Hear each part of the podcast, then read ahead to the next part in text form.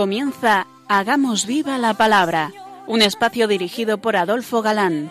que escuchar atentos. En tu palabra, Jesús, está el mensaje, el del amor, el de andar despiertos. Cuando no tenga sentido la tristeza, en nuestra historia andemos como ciegos. En tu palabra y haremos la fuerza que nos levante y llene de sosiego. Ojalá comprendamos tu palabra. Ojalá practiquemos tu palabra. Ojalá nos envuelva tu palabra. Ojalá nos transforme tu palabra.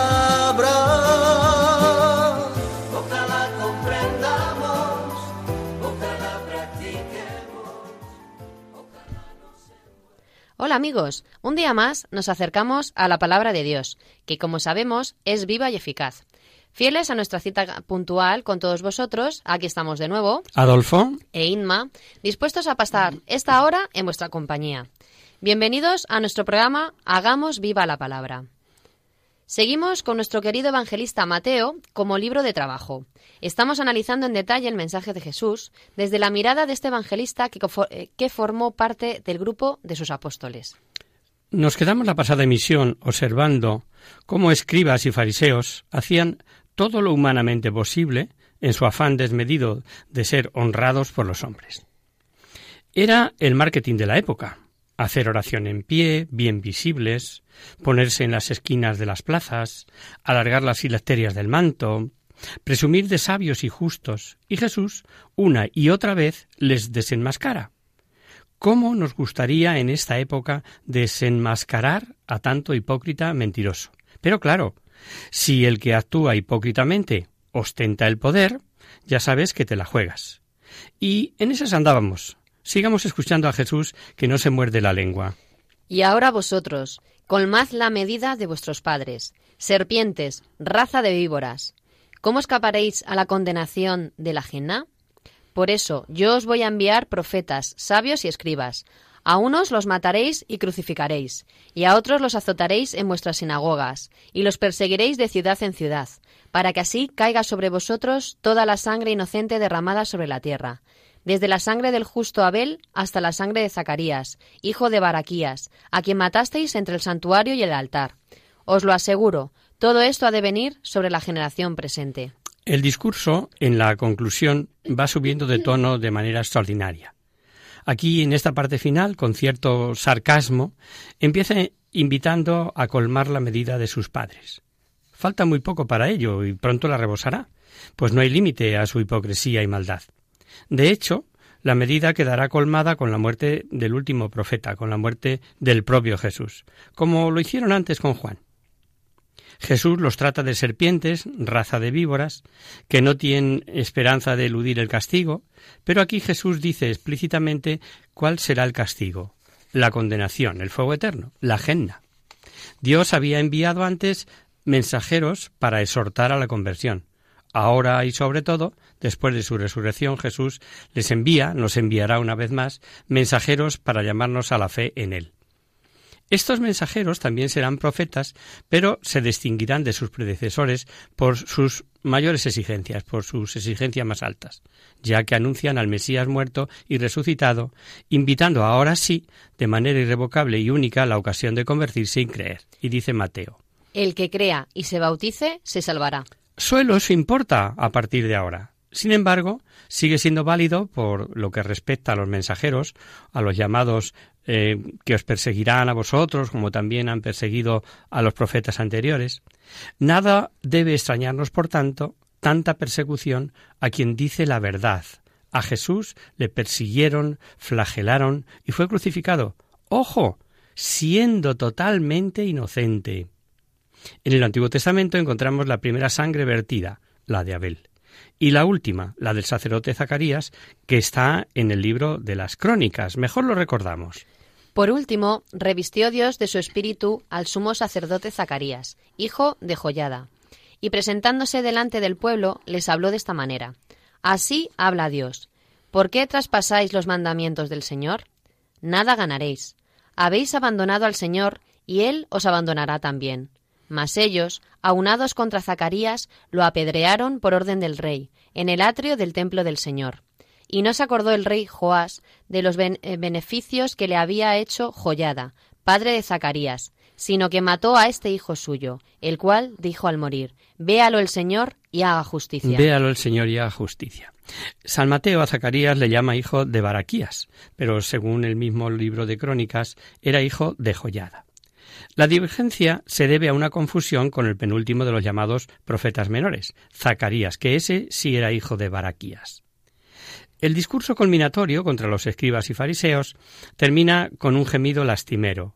Se dirige la palabra a Jerusalén, pero como podemos deducir que habla solo de los muros, sino que con ella también está hablando de todo el pueblo, que lo que contiene el centro de la ciudad santa.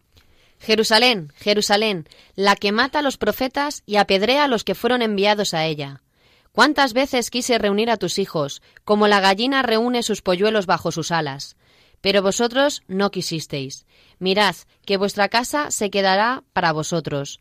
Porque yo os digo, ya no me veréis más hasta que digáis, bendito el que viene en nombre del Señor. El Mesías fue enviado para reunir las ovejas perdidas de la casa de Israel. Jesús se había esforzado por ella día tras día, como una madre amorosa, co- como un pastor solícito, y ahora lo expresa en una imagen eh, preciosa también, como una gallina reúne a los polluelos bajo sus alas, ha dicho.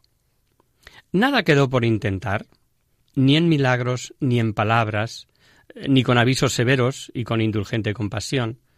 En la oración solitaria y en la afluencia sofocante de la multitud, en la ciudad y en el campo, en Galilea y en Judea, con la gente sencilla y con los doctos teólogos. Jesús ha intentado serlo todo para todos. Ha recurrido, ha solicitado el corazón de este pueblo como Oseas, y ha sufrido por la fe de su pueblo como sufrió Jeremías. Pero todo ha sido en balde. Solo esta queja puede hacer entendible la severidad de sus amenazas. Pero ambas cosas, la queja y la súplica final, para nosotros quedan envueltas en el misterio, es algo que, que no somos capaces de entender. Qué difícil es para nosotros comprender que el Mesías, desde un punto de vista humano, claro, ha fracasado en su misión con la generación presente. Es el mismo misterio que solamente de vez en cuando centellea, como en el suspiro por la incredulidad de esa generación, o en las palabras sobre la entrega de la vida en rescate de muchos. Habría que sintonizar en lo íntimo del corazón de Jesús para acercarnos un poquito a su sentir. El hombre tiene un hermoso deber y obligación, orar y amar. Si oráis y amáis, habréis hallado la felicidad en este mundo. Son palabras del santo cura de Ars, pero el misterio permanece. Y estas palabras son capaces de declarar veladamente lo que sucede en el corazón del Redentor. Cuando se habla de la casa, se hace referencia obviamente a la ciudad de Jerusalén. Vuestra casa se quedará para vosotros.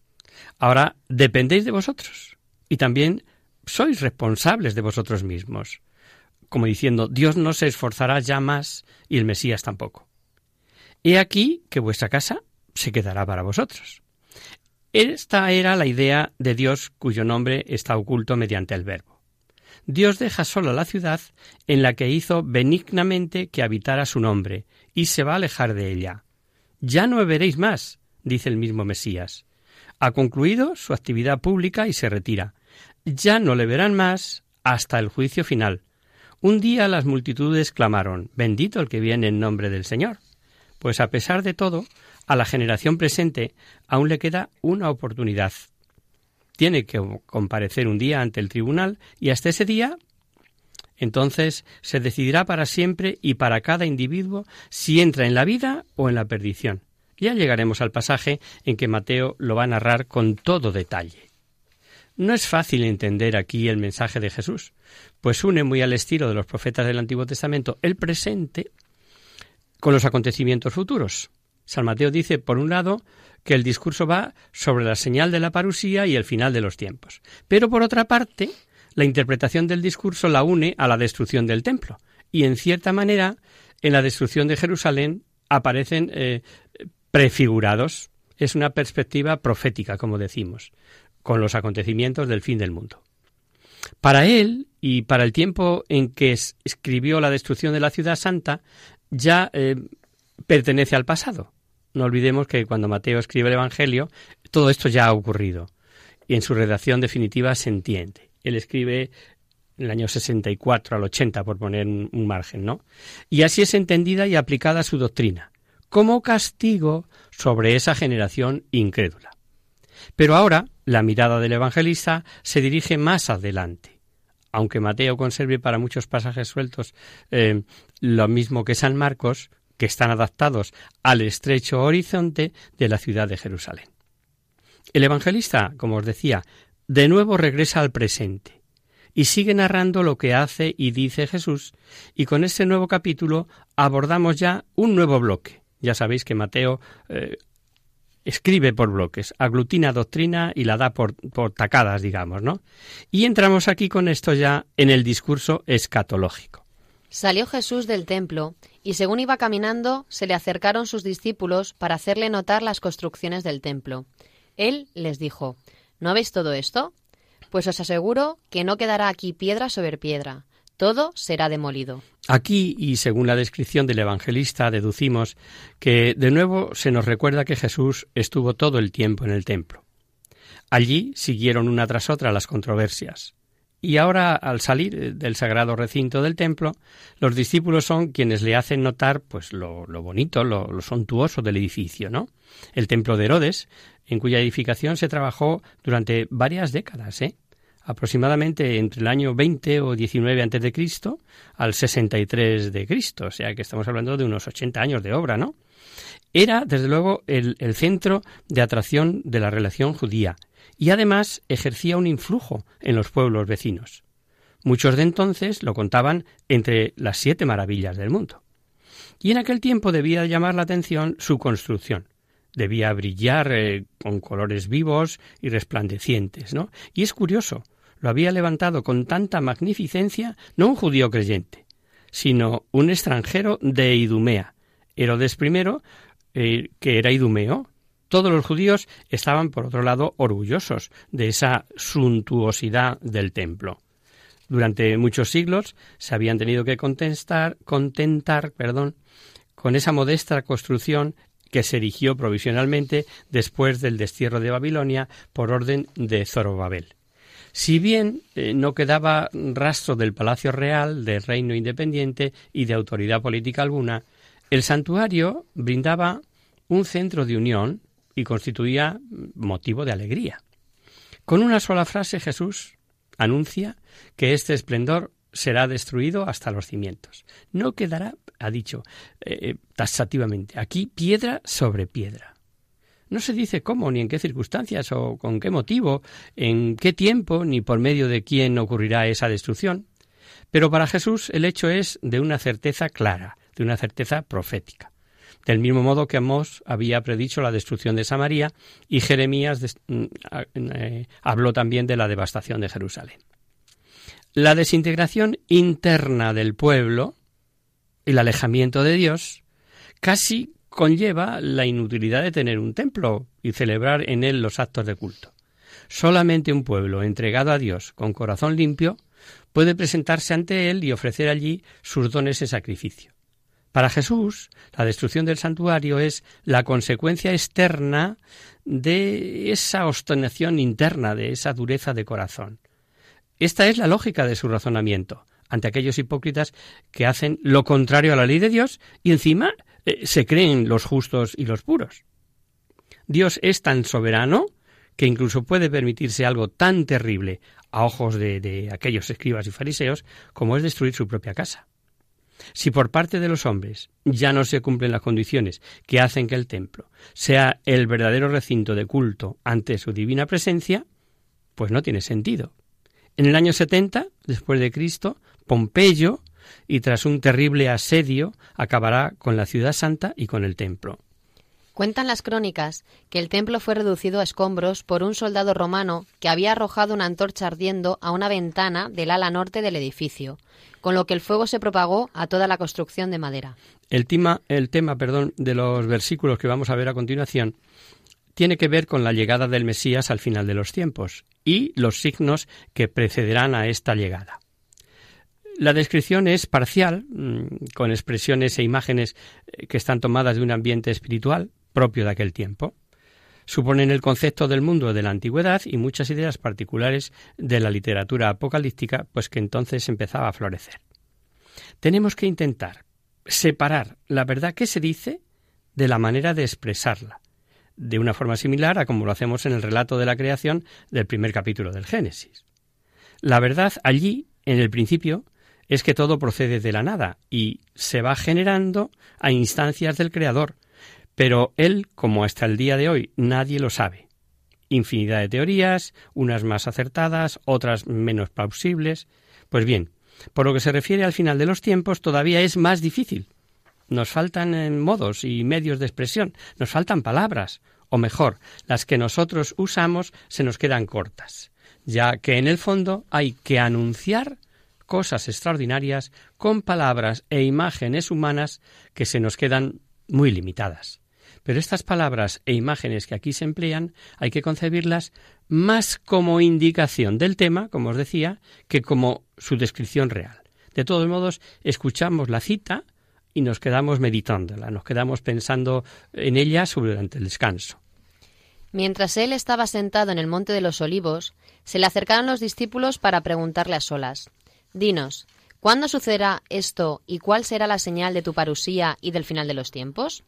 Y Jesús les contestó, Mirad que nadie os engañe, porque muchos vendrán amparándome en mi nombre y dirán, Yo soy el Mesías, y engañarán a muchos. Habéis de oír fragores de guerras y noticias de guerras. Cuidado, no os alarméis, porque eso tiene que suceder, pero todavía no es el fin. Efectivamente, se levantará nación contra nación y reino contra reino, y habrá hambres y terremotos en diversos lugares. Todo esto será comienzo del doloroso alumbramiento.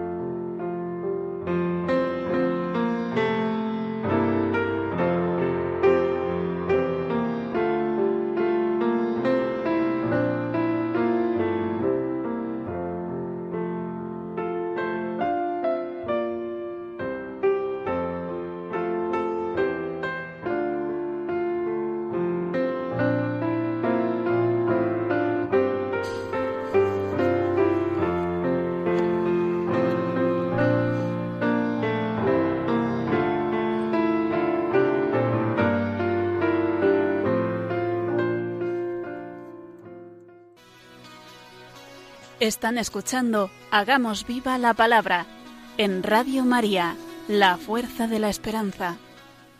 Amigos, de nuevo con vosotros tras este breve descanso musical. Os recordamos, queridos oyentes, que sintonizáis el programa Hagamos viva la palabra. Si queréis contactar con nosotros vía correo postal, lo podéis hacer a Radio María, Paseo Lanceros 2, primera planta 28024 de Madrid. Y si preferís, al correo electrónico hagamos viva la palabra arroba radiomaria.es. Para los que os acabáis de incorporar, deciros que estamos viendo el Evangelio según San Mateo. Y ahí en el descanso, con esa música de fondo, nos quedábamos rumiando esas palabras de Jesús acerca del anuncio de la paresía. ¿Lo recordamos? Muchos vendrán amparándose en mi nombre y dirán, Yo soy el Mesías, y engañarán a muchos. Habéis de oír fragores de guerras y noticias de guerras. Cuidado, no os alarméis, porque eso tiene que suceder, pero todavía no es el fin. Efectivamente, se levantará nación contra nación y reino contra reino, y habrá hambres y terremotos, etcétera, etcétera. Lo hemos entendido. ¿Verdad que no? ¿Verdad que es un poco lío? ¿A qué terremotos se refiere? ¿Y qué guerras? ¿A cuál corresponde el aviso? Pues guerras hay ahora, ahora en este instante, en muchísimos lugares del mundo, y ha habido en el pasado, y no parece que las referencias nos sirvan para determinar el momento, que es de lo que se trata. También aquí todo este discurso está dirigido, si nos damos cuenta, a sus más cercanos, a sus discípulos. Solo a esos, como dice en otro momento, se les ha dado a conocer, conocer los misterios del reino de los cielos y que veíamos en el capítulo 13. Ellos les preguntan eh, por la hora y la señal del fin, y Jesús no da ninguna respuesta a la pregunta sobre la hora. Es la pregunta enigmática del millón que siempre surge en tiempos agitados y que ya preocupaba entonces a los discípulos. En aquel tiempo había toda una literatura sobre ese particular. La teología de los escribas también se había dedicado a este punto y había recopilado muchos textos de los libros más antiguos de la Sagrada Escritura, especialmente del libro de Daniel, que produjo gran efecto. Es, en realidad, el primer libro apocalíptico que fue recibido en la Sagrada Escritura. Si el hombre no obtiene ninguna seguridad sobre la hora, de forma que pueda calcular el término, sin embargo, pregunta por las señales con las que puede orientarse. ¿Existen estas señales que indiquen que ha llegado la hora? Pues mirar, Jesús exhorta expresamente a tomar una actitud frente a esos acontecimientos, lleguen cuando lleguen. Y lo prudente es tener esa actitud siempre, ya que se desconoce el momento. Lo mismo es dentro de un milenio, que de una década, que de la semana que viene. Recordad. Decía también a la gente, cuando veis una nube que se levanta en el occidente, al momento decís, va a llover, y así sucede. Y cuando sopla el sur, decís, viene bochorno, y así sucede.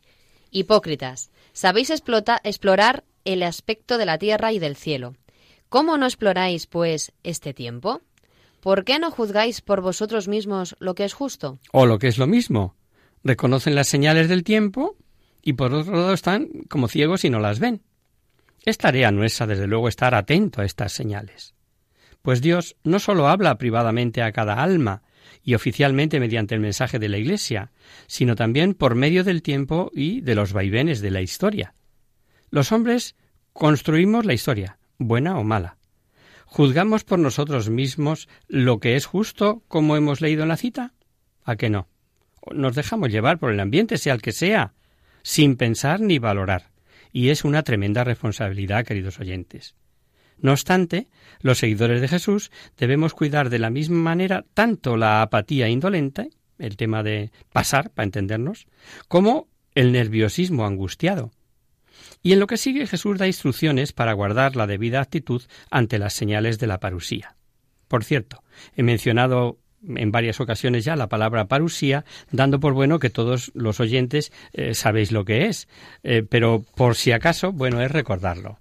En la antigüedad eh, se llamaba parusía a la venida de un monarca o a la prodigiosa aparición de un dios, junto con los demás escritos de la Iglesia primitiva. San Mateo emplea esta expresión para designar la segunda venida, del Mesías. A eso nos estamos refiriendo. Será una venida em, de la cual solo son pálidos reflejos lo que supone la recepción de un, de un emperador en la ciudad, por ejemplo, con ostentación y pompa. Eso sería pues un débil reflejo. Será desde luego la venida por antonomasia, después de la cual no hay que esperar ninguna más. Juan el Bautista pregunta desde la cárcel, ¿Eres tú el que tiene que venir? Y Jesús solo le indica las señales por las que hallará la respuesta a su pregunta. La primera venida estaba en la ocultación de la divinidad, tenía que ser buscada y se encontraba por la fe. La segunda venida será puro descubrimiento. En lugar de la fe, será la visión imponente. Coincide en la parusía del Hijo del Hombre y el fin del mundo. Ahora sí lo hemos entendido, que sí? Pues bien, la venida de Cristo en carne mortal es la introducción de este fin. Es su primer acto. El tiempo procede de un comienzo e impulsa a una conclusión, claro. Estamos en la corriente del tiempo y por tanto estamos en la historia. Por eso nuestra vida está constantemente orientada, está determinada tanto en su comienzo como al fin que tendemos. El hombre y la historia estamos mutuamente enlazados. En la decisión ante el fin de la propia vida se lleva a cabo simultáneamente la decisión ante el fin del mundo. Y fijémonos en que la preparación para el fin y la orientación de la propia vida en vista a este fin, este fin, ya significa para el cristiano un ejercitarse para esa parusía del Señor. Dice el padre Bayet, un apóstol de los ejercicios espirituales, que este mundo es una gigantesca noria en la que todos viajamos, una vuelta, dos, ochenta, noventa y cinco tal vez. Ahora, la vez, la expectativa de vida es mayor. Cien años si queréis. Alguien toca el silbato y tú te bajas. Para ti se acabó el viaje. Ya llegó el momento de dar cuentas, tu parusía particular. Vivir y morir de cara al Señor, de eso se trata, pues no sabemos ni el día ni la hora. Pero regresemos al texto que estábamos comentando. Falsas señales, señales eh, que pueden ofuscar y seducir son las afirmaciones de personas que vengan diciendo que son el Mesías. Se apropian de este nombre, aparecerán como salvadores y engañarán a muchos. Esta es una de las señales, se nos dice. Siempre en la historia hubo personas que suscitaron las esperanzas de mostrar el camino de la dicha y bienestar, aunque fuera temporal. Sí, pues se ofrecía como, como salvación definitiva. Nuestra sociedad actual se la llama la sociedad del bienestar. Estamos hartos de oírlo por la tele. Y sabemos por propia experiencia que no es así. Nos falta tanto, anhelamos tanto, hay tantísima gente en peor situación que yo. Esto desde el plano material. Pero hubo otros que, eligiendo distintos miembros de la Iglesia, reunieron una comunidad de puros y santos, ahí entrecomillado, para disponerlos para la última perfección. Hubo otros que creyeron que podían indicar la hora exacta del fin y se sintieron sus últimos mensajeros. ¿Con cuánta frecuencia ha sucedido ya así? ¿Y cuántos han sido engañados? Estas señales forman parte del último tiempo, que transcurre desde la resurrección de Cristo en adelante. Y Jesús dice, mirad que nadie os engañe. Y con relación a las señales de guerras o catástrofes naturales, ocurre otro, otro tanto. En todo eso no se debe ver el anuncio del fin del mundo, sino solamente como acababa la cita que leíamos antes del descanso. Todo esto será comienzo del, del, doloroso alumbramiento. Así pues, estas no son señales del fin anunciado como inmediato, según se afirma con frecuencia en alguna secta, o tal vez te han dicho a la puerta de tu casa en alguna ocasión. Aquí no se califican las guerras y catástrofes como males absolutamente necesarios que simplemente forman parte de la historia y de la naturaleza y, que hay que tomarse así, eh, tal cual son. Jesús en estas advertencias a sus discípulos, que no lo olvidemos, son advertencias para nosotros. Sigue diciendo. Entonces os entregarán el, al tormento y os matarán, y seréis odiados por todos los pueblos a causa de mi nombre. Y entonces muchos fallarán, y se traicionarán unos a otros, y se odiarán mutuamente, y surgirán muchos falsos profetas, y engañarán a muchos, y con el crecer de la maldad se enfriará el amor en muchos. Pero quien se mantenga firme hasta el final, éste se salvará. Ahí está la clave. Yo creo que no tenía que pasar día sin que le pidamos al Señor el don de la perseverancia. porque es el que se mantenga a fin, ese es el que será salvo. Y es curioso que siempre se vuelva a hablar de persecuciones. En el capítulo 10 hablaba de ser azotados por su causa y entregados a los tribunales.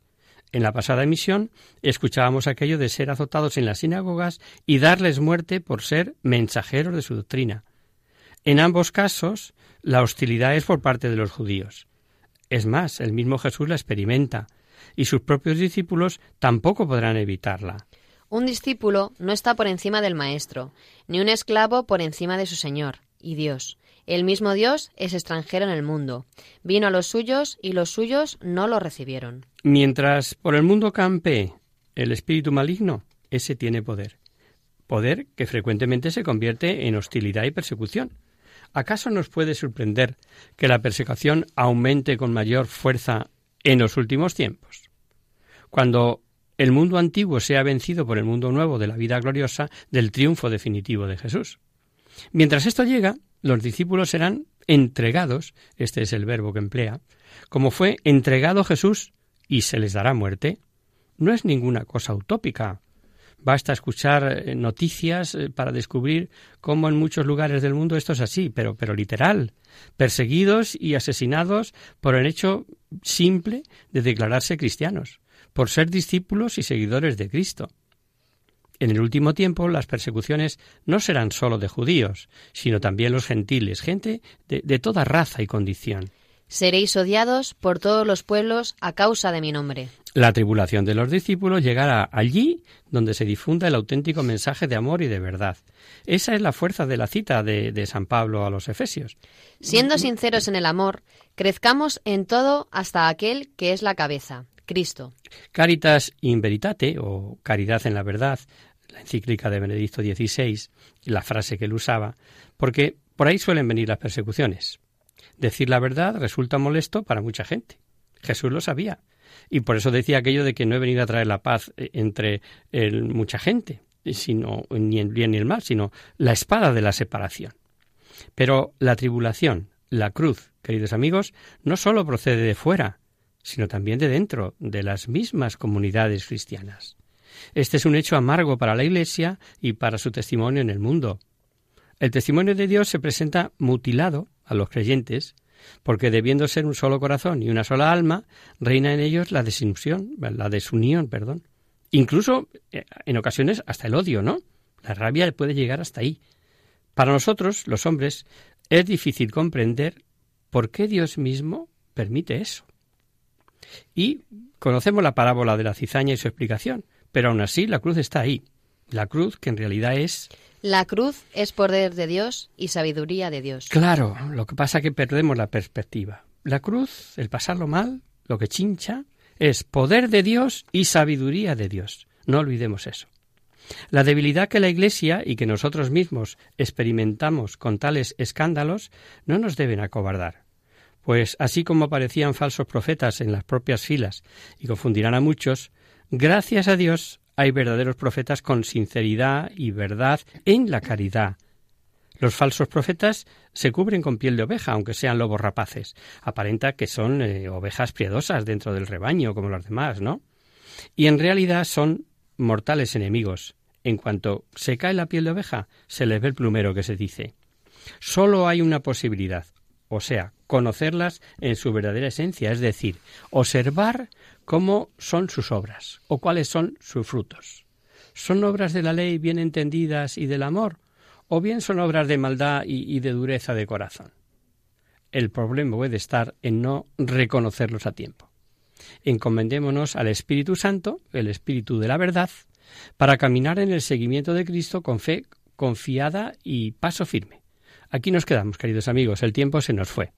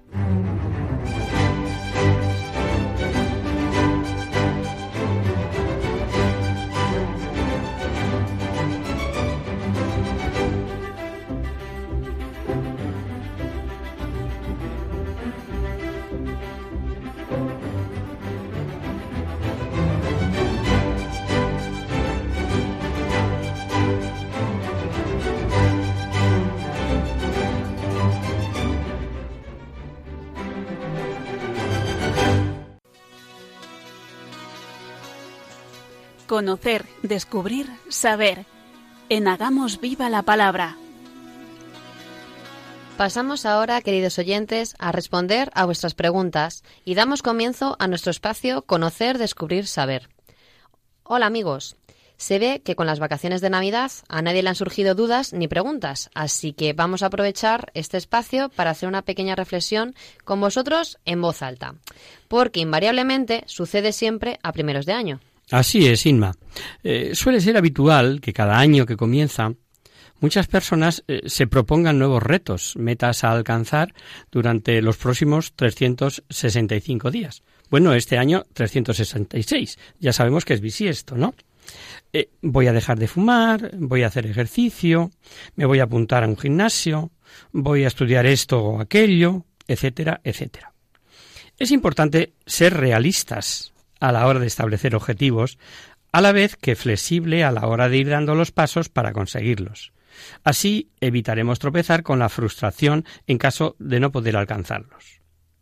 El problema radica no tanto en los buenos deseos, en la buena voluntad de mejorar y cumplir unos propósitos adquiridos, sino en cómo conseguir la manera más eficaz y práctica de llegar a convertirlos en realidad. No basta querer cambiar a mejor, que no es poco, sino en saber qué se debe hacer para que un buen propósito no quede en agua de borrajas. Para no volver a verlos como propósitos año tras año, debemos hacerlos nuestros hábitos, es decir, actividades que formen parte de nuestro día a día y que difícilmente dejaremos si los rutinizamos, o sea, si insertamos esos propósitos en nuestra vida ordinaria como una rutina más. Es importante ser muy objetivos con nuestros propósitos y organizar las acciones que debemos tomar y planificarlas estableciendo fechas para su cumplimiento. Con lo cual, no solo tendrás un panorama real de lo que conlleva esa meta, sino actividades específicas para cumplirla. Ah, y escribirlo. Eso siempre ayuda. Pues de este modo, además, al ir consiguiendo nuevas metas, es más probable que te sientas motivado para enfrentarte a las siguientes tareas que tienes por delante. La vida es una evolución y como tal, nuestros objetivos también evolucionan, según las edades. Los planteamientos pueden ser muy distintos, muy diferentes, y eso se llama coherencia o, dicho de otra manera, acompasarlo a la edad y la situación de cada uno. En la infancia se vive el día a día sin planificación del futuro. Ya hacia la adolescencia se empiezan a establecer metas. Existen deseos de consecución de, de, logros, perdón, y se intenta dar los pasos necesarios para ir llevándolo a cabo. La juventud es el periodo por excelencia de inquietudes, toma de decisiones importantes para la vida. Se busca la independencia económica, se trata de establecer la propia familia. En la madurez es normal buscar desafíos más tranquilos y al mismo tiempo metas de mayor envergadura. Y ya en la vejez, nuevamente, se replantean metas asequibles, cercanas, eh, que hagan disfrutar del día a día, sacando provecho al trabajo realizado durante toda la vida. Cuando las diversas etapas fluyen, se van dando los pasos de forma natural y es posible avanzar. De ahí lo de ser realista con mi edad. Cada uno de los que me escucháis, queridos oyentes, realistas con vuestra edad. Y decimos realista porque si tu naturaleza te acompaña, determinadas cosas igual las puedes hacer a los 25 a los 42, por poner un ejemplo. Sucede que a veces uno se encuentra bloqueado, no sabe qué ocurre, no entiende por qué su vida no marcha, porque es incapaz de lograr sus, sus metas. Perdón. Todo ello produce una importante frustración y desánimo que suele ir en aumento al ver que, se dan vueltas en círculos sin encontrar la salida. Si no avanzamos, el primer paso es parar. Parar y analizar. No esperemos a que se vaya a solucionar solo. Casi siempre con esto de pararse suele bastar. Pero si no, recordar que siempre hay alguien que te puede ayudar, alguien con experiencia en materia moral o de madurez al que puedes acudir, y siempre, siempre relativizar. A veces hacemos una montaña de un grano de arena. Y ahí Inma nos propone una solución que no falla. Si es el sentido del humor, ríete. Si digo bien, ríete. Cuando nos reímos, se activa el circuito de recompensa cerebral, liberando dopamina y endorfinas, que son las hormonas relacionadas con el bienestar y la felicidad. Los músculos se relajan, sobre todo los faciales. Reírse con frecuencia fortalece el sistema inmunológico y cardiovascular, modulando la respuesta hormonal al estrés. Se toma más aire oxigenado, así todas las células del organismo mejora la digestión a través de la estimulación del hígado. Además, proporciona una sana fatiga que elimina el insomnio. Y así Así que reírse es saludable, el mejor medicamento. Y tomamos ahora otra cita del libro de las emociones de Laura Esquivel, hablando de este tema de la risa. Después de una sesión de carcajadas, nuestro cuerpo se relaja. Con la relajación viene la liberación de la energía negativa que estaba prisionera dentro de nuestro cuerpo. Las glándulas secretan todo tipo de sustancias, lágrimas, sudor, saliva. Las energías fluyen y nos proporcionan un estado de armonía. Al reír, nuestra respiración aumenta y el corazón late más rápido, bombeando más sangre rica en oxígeno a todo nuestro organismo. Como resultado, la actividad electroquímica del cerebro se incrementa y nos ponemos más alerta que de costumbre. Por supuesto, eh, todo ello referido al humor positivo, el que nos hace reírnos con los demás, nunca de los demás, ya que esto último no genera en absoluto ningún beneficio. Es bueno buscar eh, la parte cómica eh, de una situación complicada, incluso reírse de uno mismo. Puede quitar mucho hierro al asunto. Siempre es mejor ver la vida como una comedia que como una tragedia. Por otro lado, no se debe confundir con irresponsabilidad. Una persona puede ser muy seria y responsable en la vida y aderezarlo con una buena dosis de humor. En el aspecto social, el sentido del humor potencia las relajaciones ya que fomenta el vínculo con otras personas y la sensación de pertenencia al grupo. Nos sentimos más unidos a las personas con quienes nos reímos y a quienes hacemos reír, porque se crea complicidad. Además, la risa es contagiosa. En general, percibimos como más, como más atractivas y cercanas a las personas con sentido del humor. Es un eh, desestresante natural. La risa nos desestresa, beneficiosa en todos los aspectos, ayuda a llevar mejor el día a día, alivia las penas, incrementa la creatividad, potencia la memoria, por lo que nos ha dicho Inma, y ayuda a tomar distancia de los problemas y ver nuestras alternativas, proporciona calma ante la adversidad y, por último, mejora la autoestima. Para poder disfrutar de los amplios beneficios de la risa, es básico poseer buen sentido del humor, como decíamos al principio.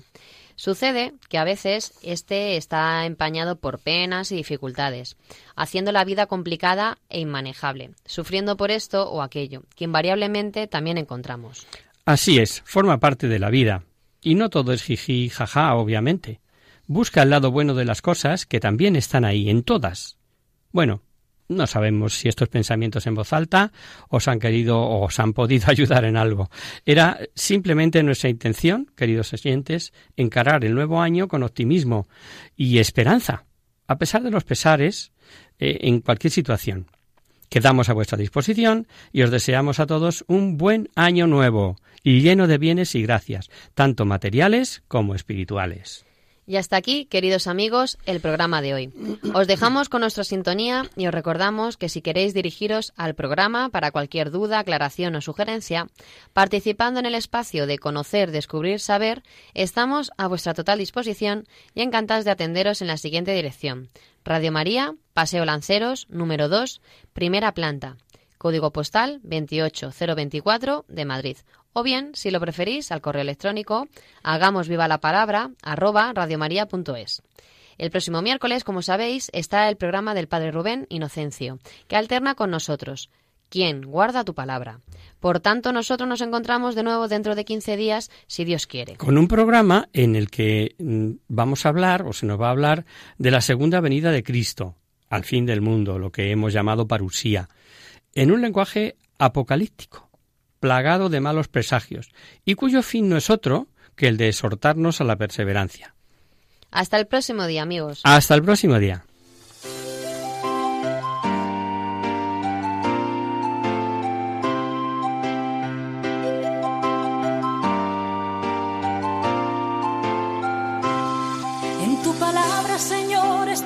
Clave. Solo tenemos que escuchar atentos.